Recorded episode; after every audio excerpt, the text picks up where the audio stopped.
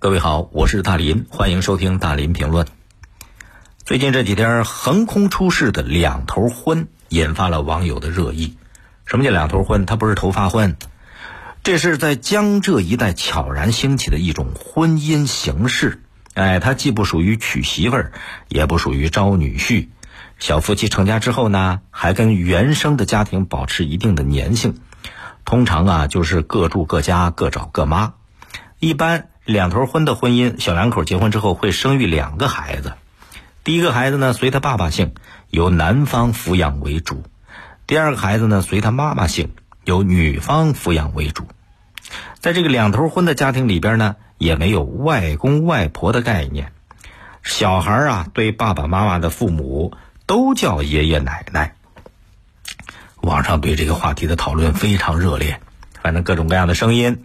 有的人呢认为这简直昏了头了，哪还有这种结结婚的？也有人觉得这种形式非常好，很认可。反正各种各样的分析。实际上，你看他这两头婚，两头是什么？是定语，婚才是主语。这个核心呢仍然是婚姻，只是形式有了点变化的婚姻。两头婚看起来这是两头在找平衡，实际上婚姻的主体这两个人如果牢靠了，两头才有平衡啊。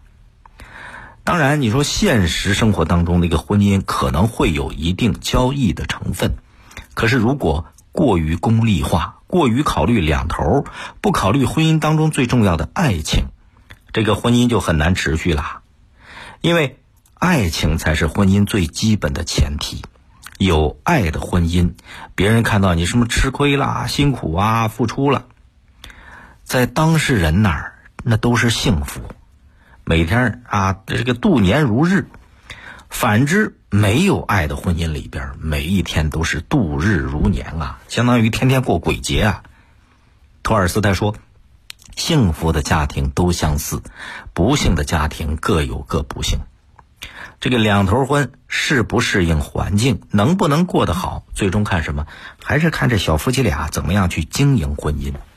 其实这只要两个人认可，两个人能够相互谅解、相互理解、体谅，别人的评判根本不重要，无足轻重。